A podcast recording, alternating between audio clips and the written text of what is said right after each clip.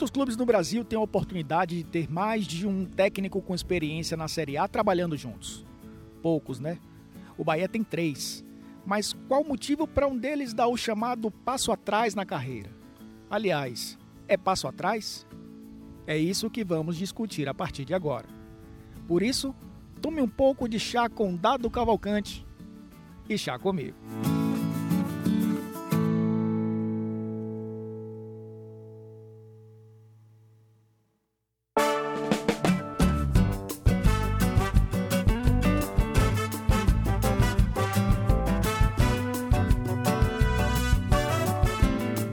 Prazer tê-lo aqui nesse podcast. Já estava tentando algumas vezes, estava esperando o momento certo, você se ambientar a Bahia. Só que tem um problema, né?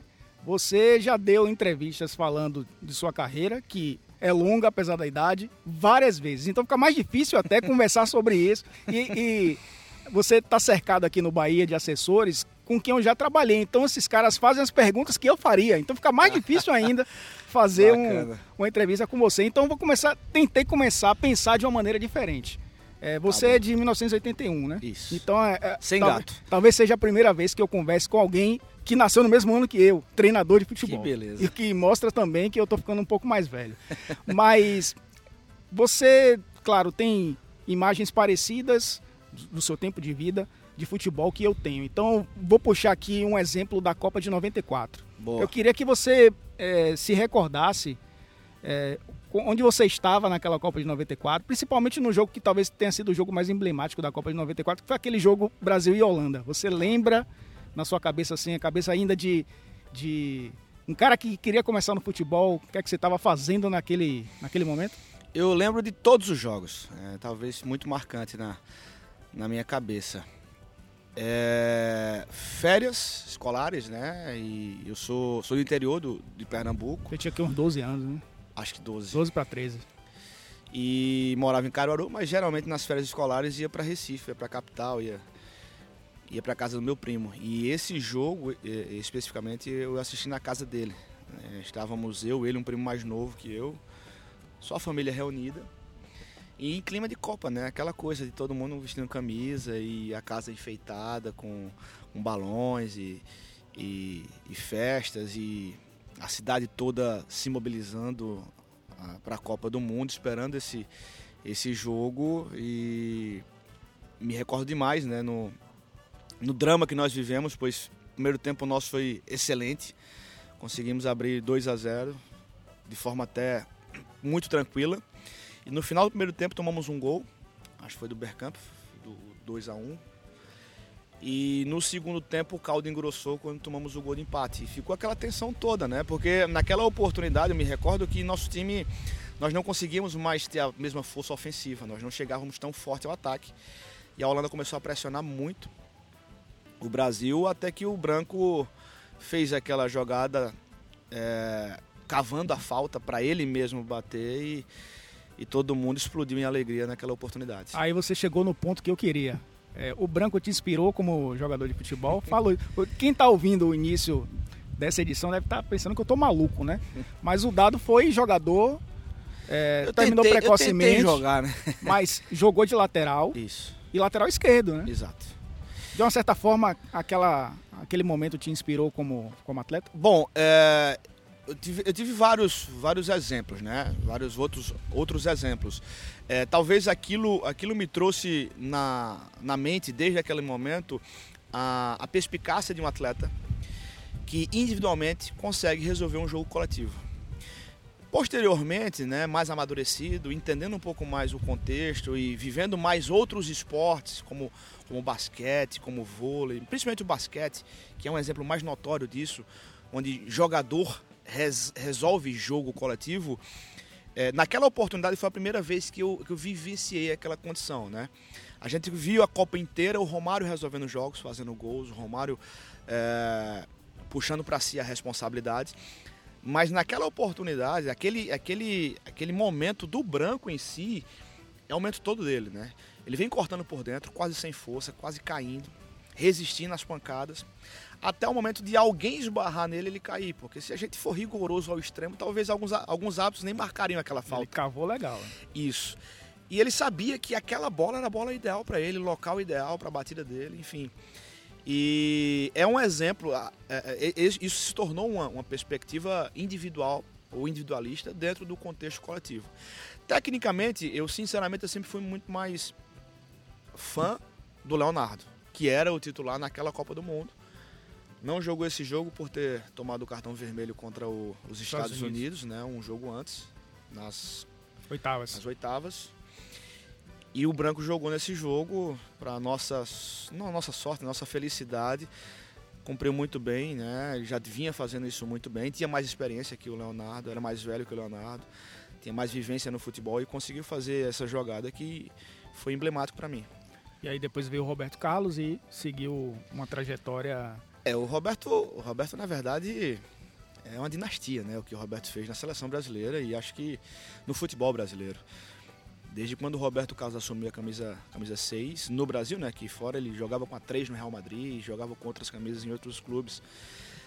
Mas talvez seja, na minha ótica, o melhor lateral esquerdo de todos os tempos da seleção brasileira. Então qual foi sua inspiração, sua primeira inspiração para um atleta de futebol? Porque normalmente o cara não precisa nem ser da mesma posição, né? Isso. Eu, ve, eu conheço zagueiros que o, a inspiração era um atacante de área, enfim. Talvez, tem... Elton, é, talvez isso, isso também tenha sido um dos influenciadores para que eu não fosse atleta. Porque quem me inspirava não era lateral. Quem me inspirava eram os meias, né? Talvez naquela década de 90, nós tivemos a maior safra de meias clássicos da história do Brasil. Sim. Em todos os times que a gente piscar o olho, o, o, piscar os olhos, a gente vai entender, vai visualizar o Neto jogando no, no Corinthians, aí um pouquinho, um pouquinho depois, Uh, o, o, Palmeiras com, com grandes jogadores lá em 90, 92, com a Parmalat, com o Djalminha, com o Rivaldo, com o Valber vindo do Mojimirim. Enfim, então os meias é, sempre foram os que mais me atraíam. Eu era canhoto. Existia sempre essa, essa estigma do peladeiro, né? Que, pô, meia canhoto é diferenciado. O jogador canhoto é diferente. Um meia, então, é, é o craque, é o camisa 10. Então... E você jogou na base de um clube que revelou um dos grandes meias do futebol brasileiro, o canhoto, que foi o Rivaldo. Né? Exatamente, exatamente. É, o Valber também, também saiu de lá. Mas é, as minhas características, ela, elas sempre foram muito voltadas para essa função, para essa posição. E eu acho que eu era preparado fisicamente para essa função Talvez eu não tinha a mesma qualidade que os atletas tinham naquele momento. E o treinador queria usar a minha qualidade, me deslocou para o lado para fazer a função de lateral, onde eu não tinha é, fisicamente essas características que os laterais da época tinham. Né? O Roberto Carlos, por exemplo, é um exemplo de força. O homem é um cavalo. Não estou falando nem da batida na bola. Eu estou chegando dos, eu tô falando dos apoios ofensivos, da forma agressiva que ele fazia as ultrapassagens, que ele chegava no fundo com qualidade para fazer cruzamento ou com sobras, né? A gente costuma dizer assim. Ele chegava na linha de fundo sobrando, sorrindo, é, respirando antes de fazer o arco na área. E defensivamente sempre foi muito, muito forte também. Eu não tinha essa, essa força física. Eu era um jogador técnico. Eu era um cara que pegava a bola, driblava para dentro. Eu era um lateral armador, vamos assim dizer, né? Hoje, hoje se com se consegue visualizar mais né, jogadores com essa característica. Mas na época, o futebol era voltado para os laterais que faziam a ultrapassagem, eram os mais fortes de resistência física e os jogadores que eram desafogo, né? Tá apertado por aqui, dá um bico para o lado que o nosso lateral chega. E eu não chegava. Então isso dificultou demais a minha ascensão como profissional. Então não foi por isso, claro, que você encerrou precocemente sua carreira, porque é, talvez ali começasse a brotar atletas que hoje se busca muito no futebol. Perfeito. A, da, o cara da polivalência, o cara que possa fazer várias funções e hoje o lateral ele não é só lateral. Exato. Ele faz muita coisa com e sem a bola. Exatamente. Mas não foi por isso que você encerrou precocemente sua carreira, né? Imagino é, que não. Não, na verdade não dá para acreditar um motivo apenas, né? É, eu, eu, eu, eu, costumo falar nas, nas, nas entrevistas que o processo, o processo é muito doloroso. E nesse processo eu me profissionalizei cedo. Eu sempre fui destaque nas categorias de base. E eu me lembro, me recordo demais, que durante esse processo, quantos jogadores melhores do que eu ficaram no caminho, ficaram pelo caminho, né? Não passaram por esse filtro. E outros que tecnicamente não são assim, não eram melhores, não, não tinham a mesma qualidade, se, é, se, se tiveram sucesso na sua carreira como atleta profissional. É, a quantidade de variáveis envolvidas no atleta para ele dar certo e não dar certo são muito grandes. Então não dá para acreditar em apenas um. Esse talvez foi um dos que dificultaram a minha vida profissional. No momento que a, as minhas valências físicas não estavam totalmente desenvolvidas e a de outros atletas já estavam muito mais desenvolvidas para jogar profissionalmente, eu talvez precisaria de um pouco mais de tempo de amadurecimento, um pouco mais de tempo de experiência. Só Deus sabe se iria dar certo, se não iria também. Mas graças a Deus, o mais importante para minha vida pessoal e profissional é que eu não sou um ex-atleta frustrado. Eu não levei para frente, mas decidi migrar para uma outra linha de trabalho muito mais cedo, muito mais precoce e que hoje, eu olhando para trás, eu visualizo que fiz a escolha certa. Muitos atletas que jogaram na década de 90, você jogou pouco, era jovem ainda, pegou um pouquinho do início de 2000, mas muitos que jogaram até nessa época, década de 90, década de 2000, hoje são treinadores e alguns treinadores que têm outra visão do que é o futebol em relação a técnicos que jogaram na década de 60, 70 e que hoje trabalham no futebol brasileiro. Aqui no Bahia, por exemplo, a gente tem o Roger que jogou na década de 90. Aliás, para treinar o Bahia tem que ser lateral esquerda. não, não, em 2019 é, o cara tem que é, ser lateral esquerda. Mas é uma blasfêmia em comparar com o Roger. O Roger ganhou tudo como lateral, pô. Mas como posição... Copa vocês... do Brasil, Libertadores, o homem ganhou... não, não ganhei nada. Mas ele, ele jogou na década de Sim. 90 e a gente vê hoje nas séries A e B muitos é, técnicos que são ex-atletas desse período. Sim. Você acha que essa turma, é, e você se inclui nela, enxerga o jogo melhor? Não tô, não tô querendo fazer comparação nem, é, nem nenhum demérito àqueles claro. que começaram antes. Claro. Mas há hoje um pensamento diferente com relação ao jogo e você se inclui nesse, nessa turma? Eu acho, Elton, que os estímulos foram diferentes. Eu acho que os atletas mais antigos, né, lá da década de 70 até no início de 80, eles eram estimulados de forma empírica a desenvolver o melhor da sua capacidade individual, ou seja, a parte técnica.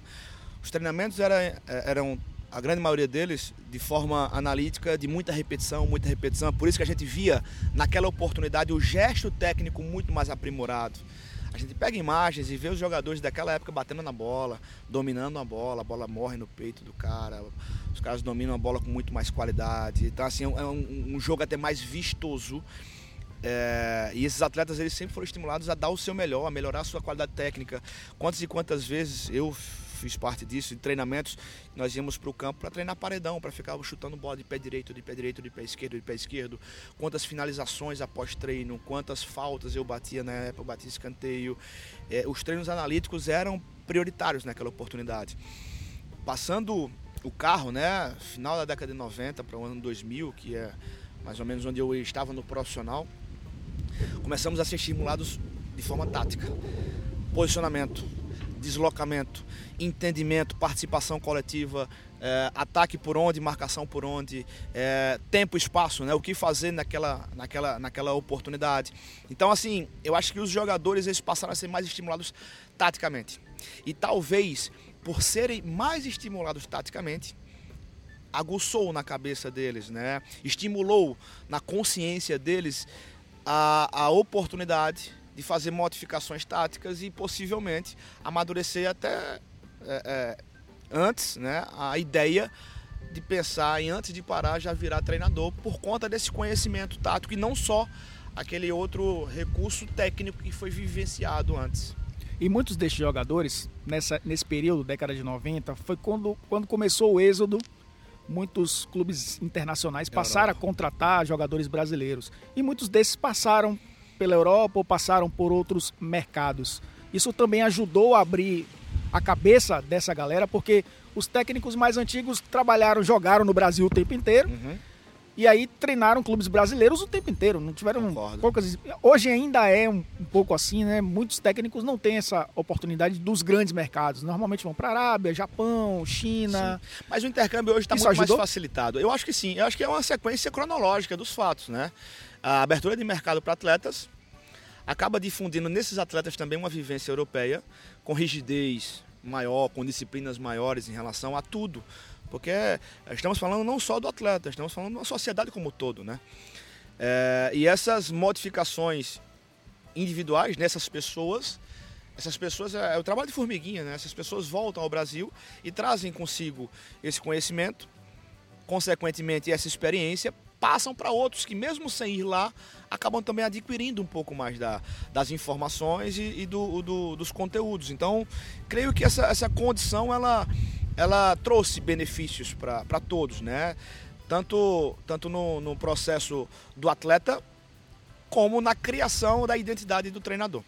Falando um pouquinho da, do, do, do, aspecto é, do, do, hoje, né? Falando hoje, abertamente hoje, hoje a gente entende que a, a, a, o contato dos profissionais ele é muito mais próximo.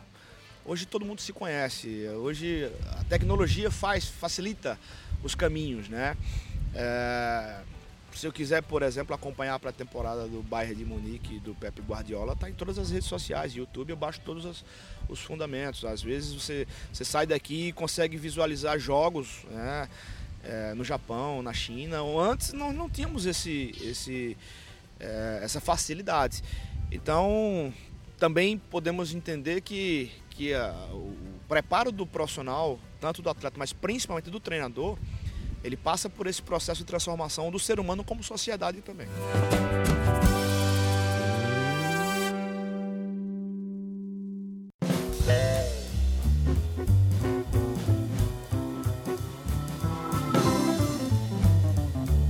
Eu tive a oportunidade ano passado de entrevistar um cara que tem uma trajetória parecida com a sua, né? Que passou, acho que eu não vou nem citar o nome, ver se você adivinha. Treinou os clubes de Recife, terminou cedo, é, teve uma trajetória muito boa no Náutico, né? E recentemente treinou Santa Cruz. Já sabe quem é? Já, eu, eu que, imagino, eu imagino, mas não vou que, chutar não, senão eu vou quebrar, vai que eu, eu chuto errado ah, aqui. ele tem, ele tem uma história muito, muito grande no Náutico, né? E teve uma, uma passagem também pelo, pelo esporte e treinou recentemente Santa Cruz, né? E que teve uma passagem no Atlético Paranaense também rápida, eu, queria, eu não queria dizer o nome, eu queria que você chutasse. Pô, mas aí. Pô. que... e, essas passagens você fala como treinador? Como treinador. Terminou cedo a carreira e acabou virando um técnico muito jovem. Treinou jovem o Náutico numa Série A de Campeonato Brasileiro.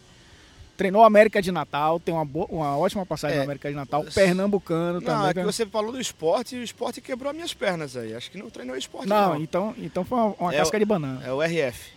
É, é Roberto o, É o meu, meu parceiro RF, meu eu parceiro tive... Roberto Fernandes. Eu, é, só corrigindo. Eu estava amadurecendo essa, essa resposta, mas você falou treino no esporte. Eu falei, não, mas. Não, é, foi, foi uma casca de banana. É, o Roberto, o Roberto tem mais ou menos essa, essa trajetória. Ele começou antes, né? É um pouco mais, mais antigo. E é, passou esse, mais ou menos por esse processo também. Pois né? é, eu tive a oportunidade de, de, num programa de TV em São Paulo de participar, foi Bola da Vez na ESPN, e a gente entrevistou o Roberto Fernandes. E ele, tinha, ele trazia uma bagagem parecida e ele citou em algumas oportunidades que quando ele começou a treinar e em muitas oportunidades times mais cascudos, mais com jogadores mais experientes, que ele aprendia muito mais do que ensinava e isso foi ajudando ele a criar uma bagagem interessante para que ele prosseguisse a carreira dele e treinasse também outras grandes equipes do futebol brasileiro.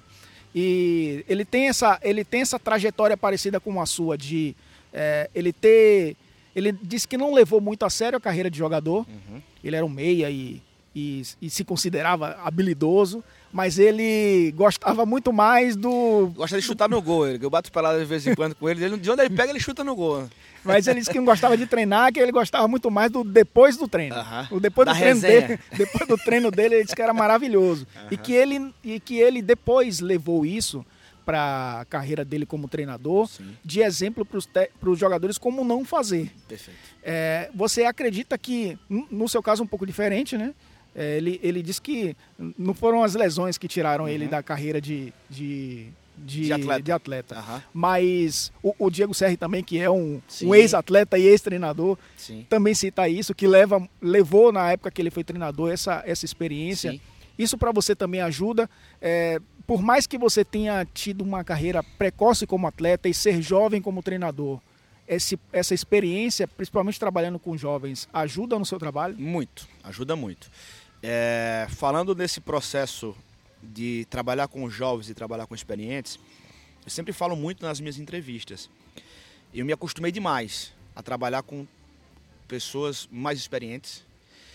Eu estreiei como treinador de futebol profissional com 24 anos, ou seja, é, é muito cedo, é muito precoce mesmo. Eu confesso que naquela oportunidade eu tinha muito mais dúvidas do que certezas, eu tinha muito mais dúvidas do que convicções no meu trabalho. E naquela época, o grupo de, de trabalho, a equipe que eu comandava, a média de idade era mais velha do que a minha idade. Foi a Ubra? A Ubra. E, e obviamente que você passa a aprender muito mais com, com os mais experientes. Porém, é ali que estão as, as para mim, pelo menos na minha carreira, ali que, que eu consegui visualizar o quão difícil é trabalhar com jovens. Porque os mais experientes, quando você, você é, exerce uma linha de conduta justa, coerente, com conteúdo, os caras que já passaram por vários lugares te olham e observam assim, opa, tem algum conteúdo, tem alguma coisa, tem alguma coisa nesse balaio aí. Esse cara, mesmo jovem, esse cara tem alguma coisa na, no balaio. Já os jovens, os novos, eles te olham desafiando, né? Eles te olham, eles te enxergam julgando, te faz, é, te, te, faz, te trazem a maior dificuldade do, do, vamos lá, da administração de um grupo. Ela na verdade está mais nos jovens do que nos mais experientes, porque na hora dos mais experientes, nos mais vividos, eu falo isso falando do jogador honesto, sabe? Não vamos, não vamos colocar vagabundo na história, que a gente sabe que tem também. E vagabundo não tem idade. Tem é. vagabundo velho, tem vagabundo novo. Eu estou falando do atleta profissional em si, né? generalizando a conduta do atleta profissional, do mais experiente e do mais novo. Do mais novo. O mais velho, ele comanda o vestiário por você. Desde que você tenha autonomia e autoridade em cima desse cara mais velho. Desde que ele não passe por cima das tuas decisões como comandante. E exercendo essa autoridade, essa autonomia de comandante, é muito mais fácil você comandar um grupo por conta desses caras mais cabeça.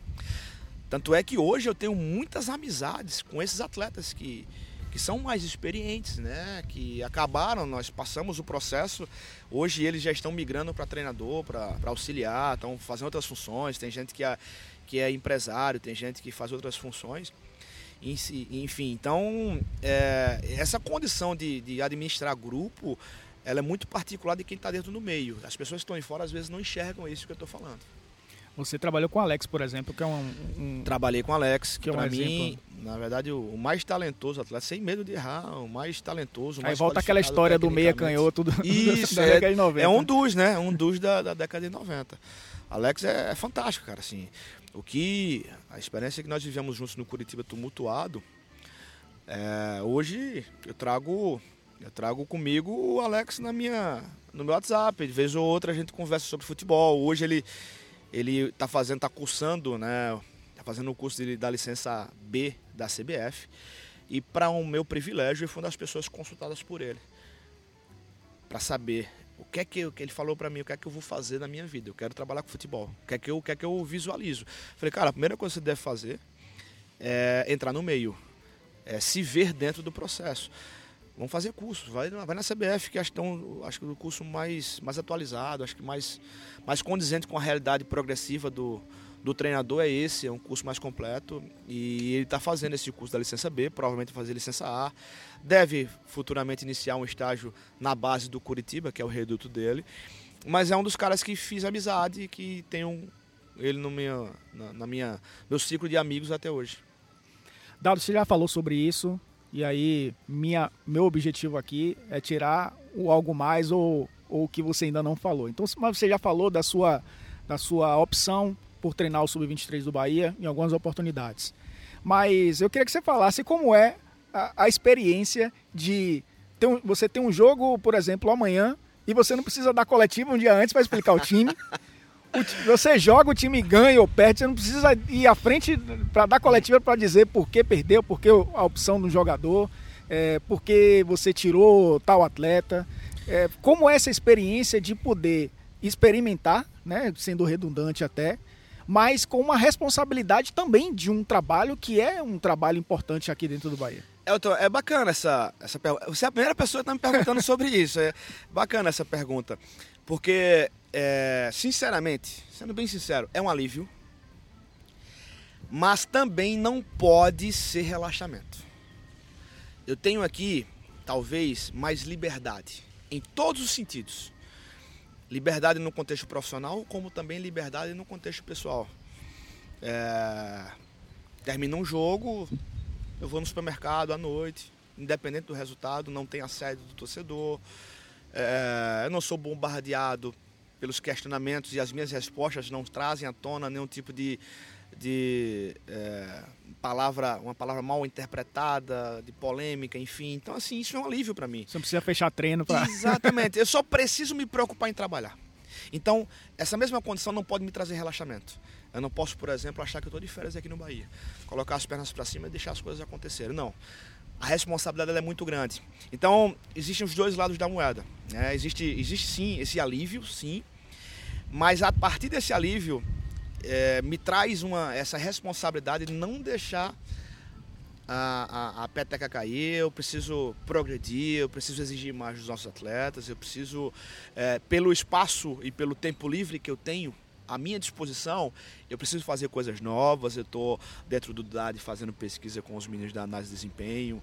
Estamos fazendo, por exemplo, uma prospecção de atletas para o Bahia e eu participo junto observando os jogadores durante a Série B do Campeonato Brasileiro, durante a Série C do Campeonato Brasileiro. Então eu tô. Eu tô... Você está se sentindo um cara num campus de universidade. Né? Exatamente. Eu estou me divertindo à vontade aqui. Eu tô, fazendo coisas novas, eu tô, eu tô produzindo muito aqui dentro do clube internamente.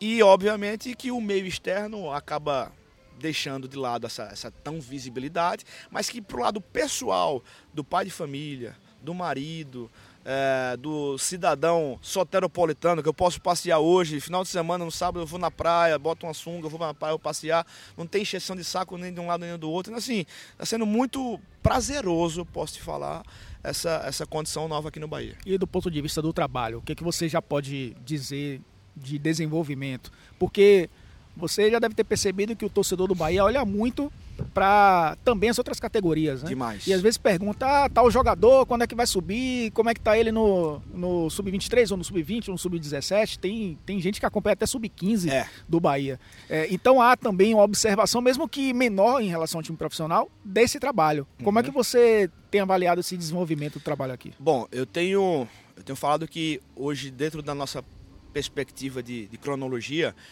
nós estamos um pouco à frente do que eu esperava estar quando assumi o Departamento de Transição do Bahia. Quando eu falo isso, eu estou falando porque é, nós temos um direcionamento já claro para o que a gente quer. O fato de não termos jogadores jogando em cima, isso é um outro contraponto. Né? Primeiro que para jogar não necessariamente, ou melhor, não só precisa estar pronto, precisa, tá, tá, precisa ter a vaga. E graças a Deus, o time do Bahia vai muito bem, obrigado. O time hoje, comandado pelo Roger, tem um jeito de jogar muito bem definido, com as posições muito características né, de reposição, de entrada e saída, e que até com algumas peças de reposição automáticas, de um entra um, sai outro e o, e o nível permanece. E o trabalho hoje da, da, da transição, ela talvez não seja para agora, talvez não seja para 2019, talvez não seja nem para 2020. É um trabalho que é um trabalho institucional, é um trabalho para o clube, que alguns atletas talvez faz parte também do processo, nem joguem no próprio Bahia. Mas vão trazer um retorno, pelo menos um retorno financeiro para o clube pelo fato de estarem atuando, estarem sendo é, estimulados a jogar e estimulados durante o treinamento, é, estão evoluindo individualmente, estão evoluindo coletivamente, tecnicamente, mas para jogar em cima a gente sabe que a, a, precisa ter a, a, vaga. Então é uma coisa que é, faz parte do processo, faz parte do, do, do, do, do natural. Um jogador só vai jogar quando não tem ninguém. E hoje o Bahia tem um plantel recheado, tem vários jogadores. É, de mais de um até na, por posição. E, e esse processo internamente está muito claro para todos nós. Né? Vamos ter agora um nesse nessa fase, nessa segunda fase né, do processo, estamos observando já os jogadores do 20, que vão vir para o processo de transição, para chegarem, quem sabe, com termo, termos mais, é, mais peças disponíveis, para que quando requisitados lá em cima, eles possam atuar e possam dar conta do recado.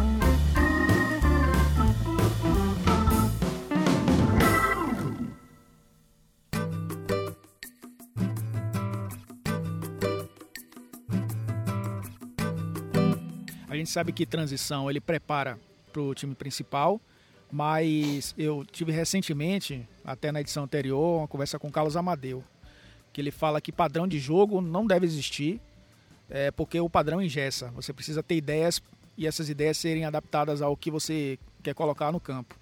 E eu até mudei um pouco a minha, o meu pensamento com relação a isso, não pelo Amadeu, mas um pouco antes, de que ah, tudo tinha que ser normatizado do sub-15 até o profissional, a mesma formação. E, e de fato o Amadeu, é, por ter trabalhado na base seleção brasileira, ele deu um, um start assim, abriu um pouco mais os olhos, meus olhos com relação a essa questão de padronizar é, uhum. principalmente taticamente, as equipes. E, e, esse gesso não deve existir. Uhum. Você está tendo a liberdade para colocar todas as suas ideias nesse time de transição, independentemente do que o Roger esteja fazendo no time principal, e isso é, é, tem sido também um ponto positivo para você? Bom, é, primeiro falando sobre o Amadeu, é um parceiraço, um posto de conhecimento, admiro demais o trabalho do Amadeu. E, obviamente, cada um tem a, as suas ideias em relação a, a esse conceito de padronização. Eu concordo, talvez, eu concordo com você e com o Amadeu que essa padronização, ela, ela na verdade, se existir, o processo tem que ser inverso. O processo não pode ser de cima para baixo, o processo tem que ser de baixo para cima. Como aqui no Brasil dificilmente nós temos essa possibilidade, então eu acho inviável se padronizar, por, por, por, por mais que, que seja até uma receita já visualizada fora do país, com êxito, principalmente pelo Barcelona, mas aqui no Brasil a gente visualiza muitas dificuldades de serem, de serem feitas. Porém, o mínimo, mínimo de semelhança precisa existir.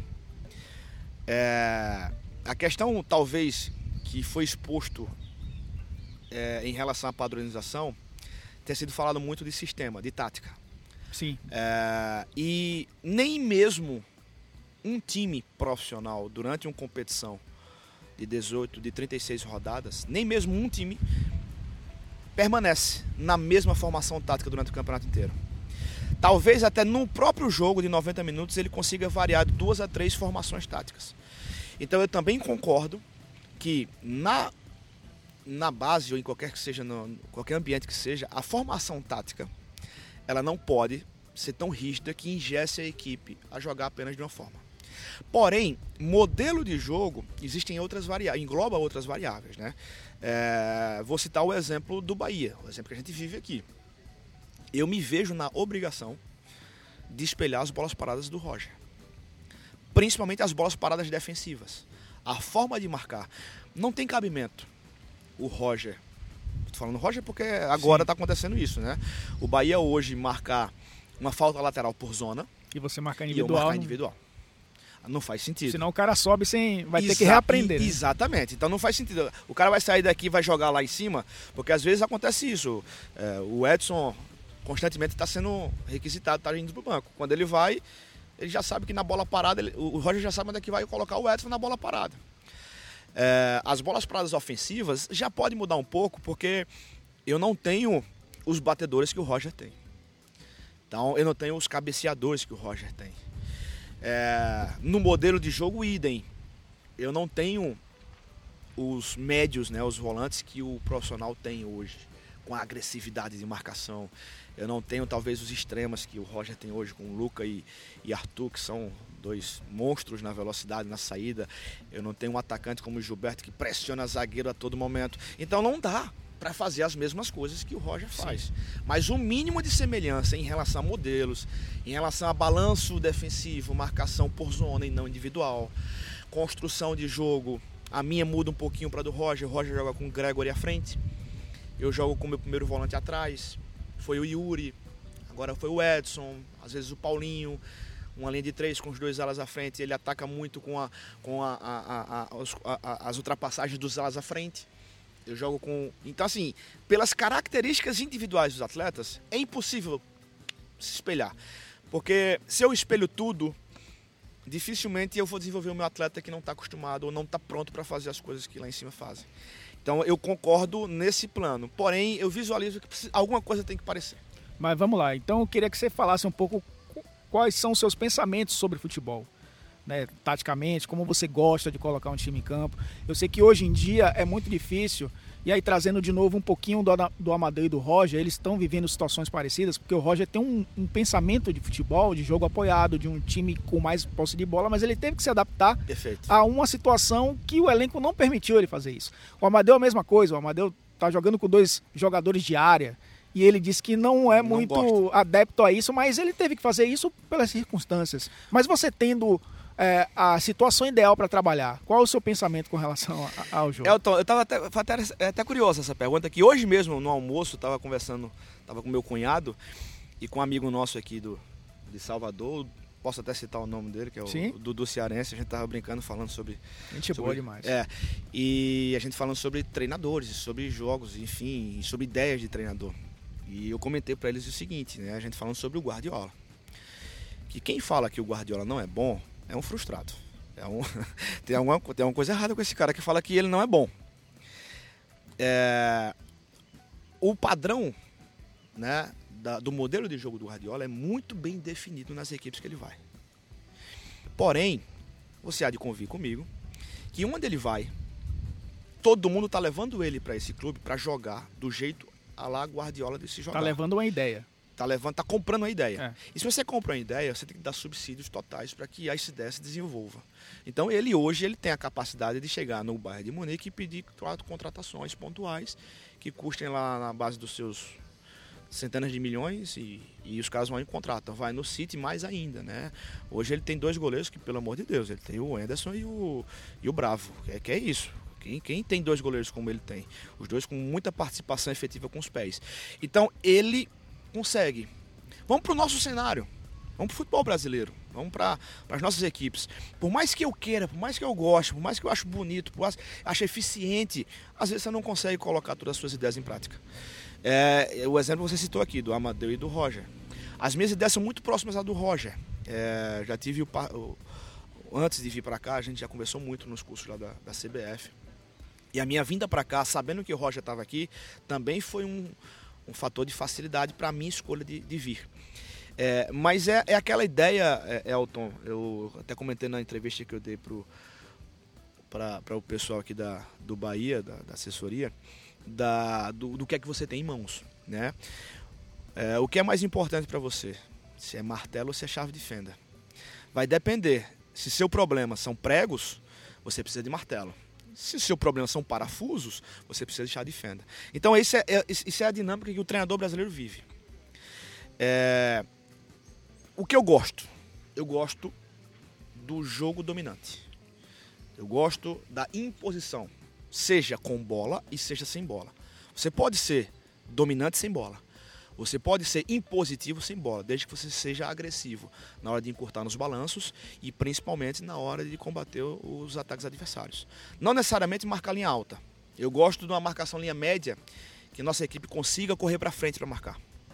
E não marcar linha alta, que geralmente você precisa correr para trás para marcar. Com posse, eu gosto muito da, da utilização do, de todos jogam, né, do futebol total, dos zagueiros jogando do goleiro com convicção na hora de construir uma jogada. Não receber bola só quando estiver pressionado.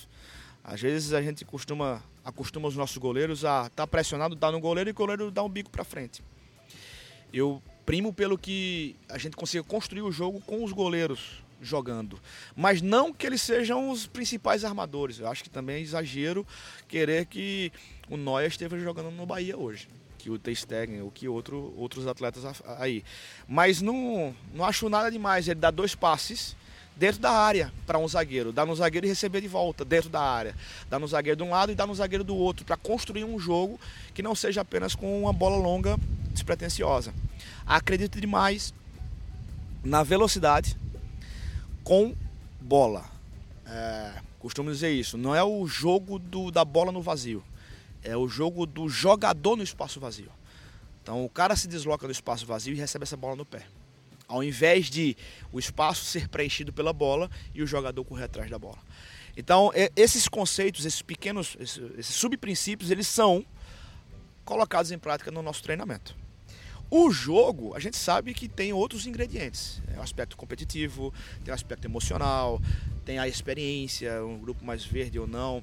Mas, sinceramente, o que nós estamos apresentando hoje de modelo, como eu falei anteriormente, até me surpreendeu. É, acho que está bem mais consolidado do que eu esperava para esse momento de campeonato, de, de jogos que nós fizemos oficiais com um grupo jovem que eu não conhecia. Posso dizer, eu não conhecia ninguém desse grupo de atletas. Ninguém. O único que eu conhecia era o Yuri, por já ter enfrentado o Yuri ano passado na Série B. E, e, esse, e, esse, e esse espaço que eu tenho hoje no Bahia, é, me dá a liberdade de experimentar também coisas novas, de visualizar coisas novas. E isso a gente vem, vem trazendo, acho que está sendo bem bacana essa, essas ideias né, colocadas no campo e jogos que a gente vem fazendo, trazendo esse feedback de que a coisa está andando bem. Você falou aí de, de, time dominante, eu lembrei de duas situações, mas a mais clara que me vem à cabeça é a Holanda vice-campeã de 2010 e a, e a semifinalista de 2014, foram trabalhos parecidos. E eu lembro de o time adversário sentir medo de ter a bola contra a Holanda. Perfeito. Aquela coisa de. Eu, eu, eu tenho medo de perder essa bola e, e, e a Holanda era muito agressiva, uhum. quando recuperava, saía em bloco, saía em velocidade e era letal. É, e, e há possibilidade de você dominar um jogo dando a bola para o adversário, né? O... E, e, e, o adversário tem medo de ter a bola, porque aconteceu isso em algumas oportunidades, inclusive com o próprio Brasil, que é um time, era a seleção de 2010 que tinha uma característica também de, de ter. Já, já tinha os pontas rápidos, já tinha o Robinho jogando bem, mas uhum. perdeu o Elano. E aí perdeu aquela dominância da posse de bola, dependia muito do Felipe Melo nos lançamentos longos, mas tinha mais a bola que a Holanda, e a Holanda, quando recuperava, era um time Isso. agressivo. Né? Voltando essa. Nós vencíamos esse jogo por 1 a 0 e a posse de bola era totalmente nossa, mas nós não conseguíamos entrar na, na, na zona da, da, da Vamos lá, a gente costuma falar isso. Isso eu peguei até do Roger, tá? Posso até falar bem abertamente. É, o, a Holanda atraía o Brasil para dentro do seu campo, onde existia uma zona de pressão pronta para que houvesse o combate à bola, o ataque ao portador da bola, com coberturas e rapidamente a saída da pressão, a chegada ao ataque. Acho que uh, o jeito que o Bahia joga hoje tem muito disso, né? Tem, tem esse aspecto assim. Você está sem a bola, mas você não está sendo atacado.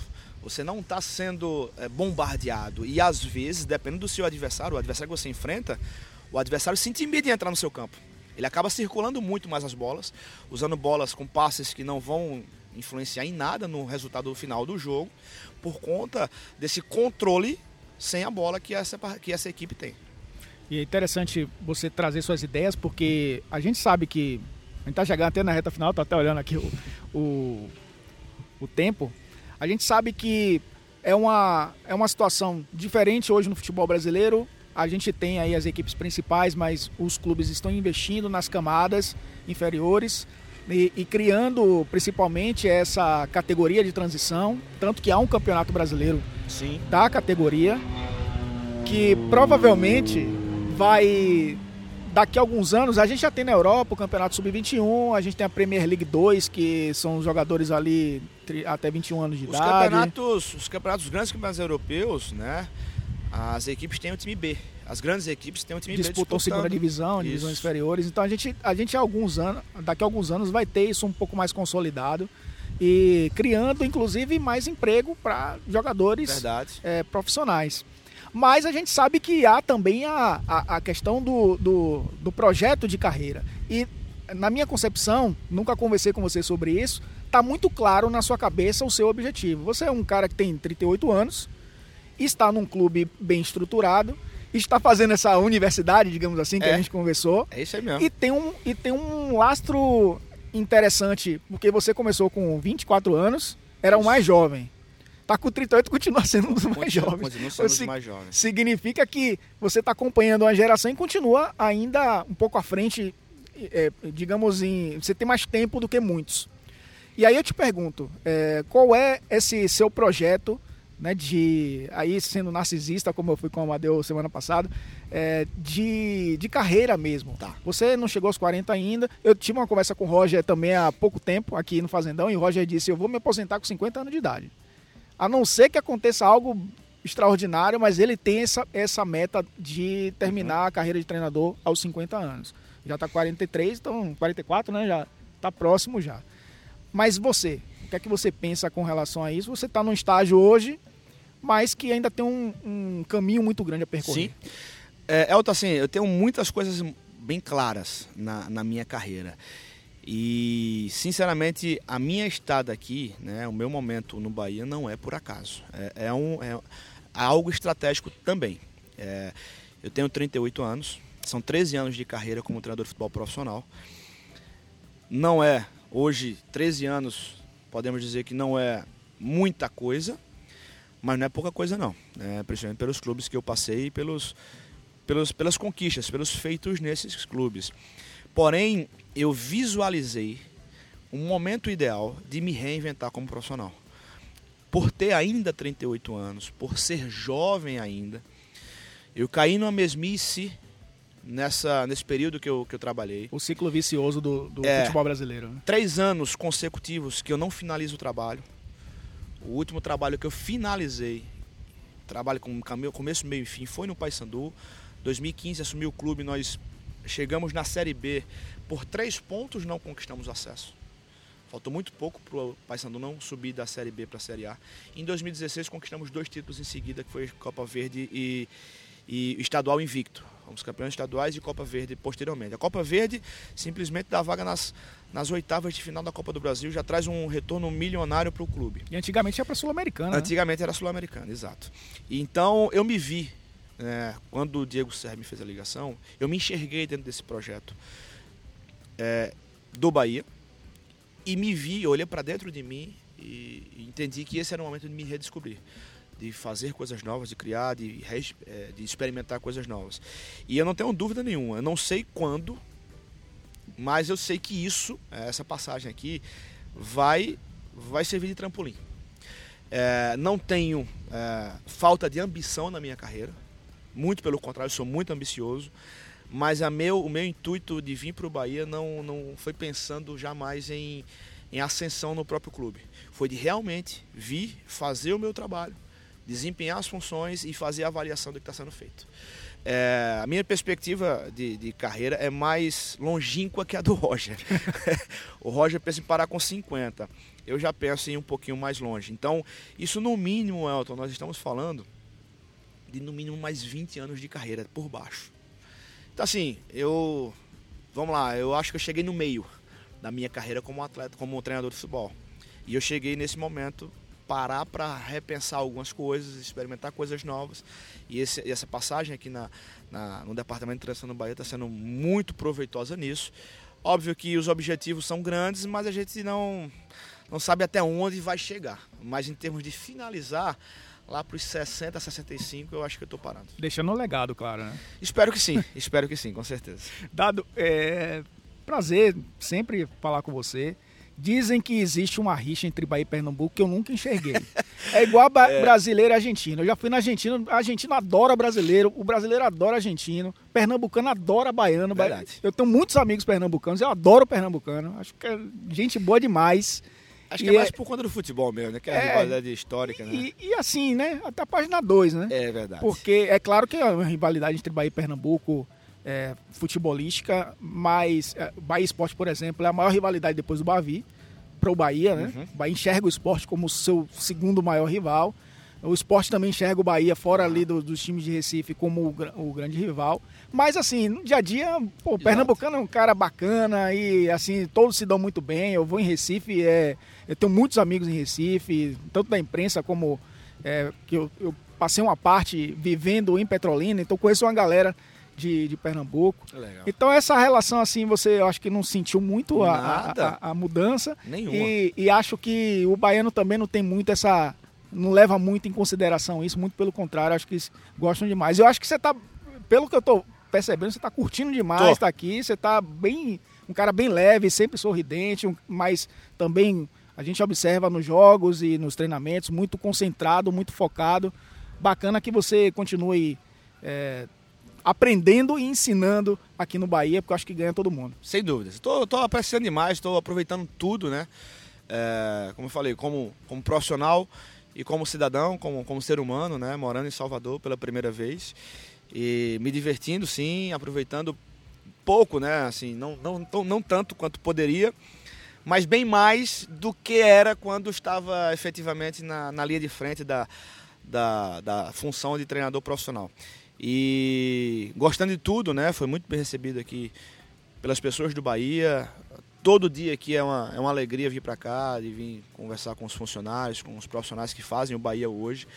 E, e esse astral também traz ânimos, traz motivação para trabalhar cada vez mais. Valeu, obrigado, viu, Dado? Eu que agradeço, Elton. Bacana demais a conversa, o bate-papo aí. Até a próxima. Valeu, um abraço. Agradecendo a você mais uma vez pela companhia, acompanhando o Chá Comigo na sua 21 primeira edição. E eu peço sempre que você siga o podcast onde quer que você esteja ouvindo, porque isso fortalece demais o nosso trabalho. Então, nos encontramos num próximo episódio. Tchau, tchau.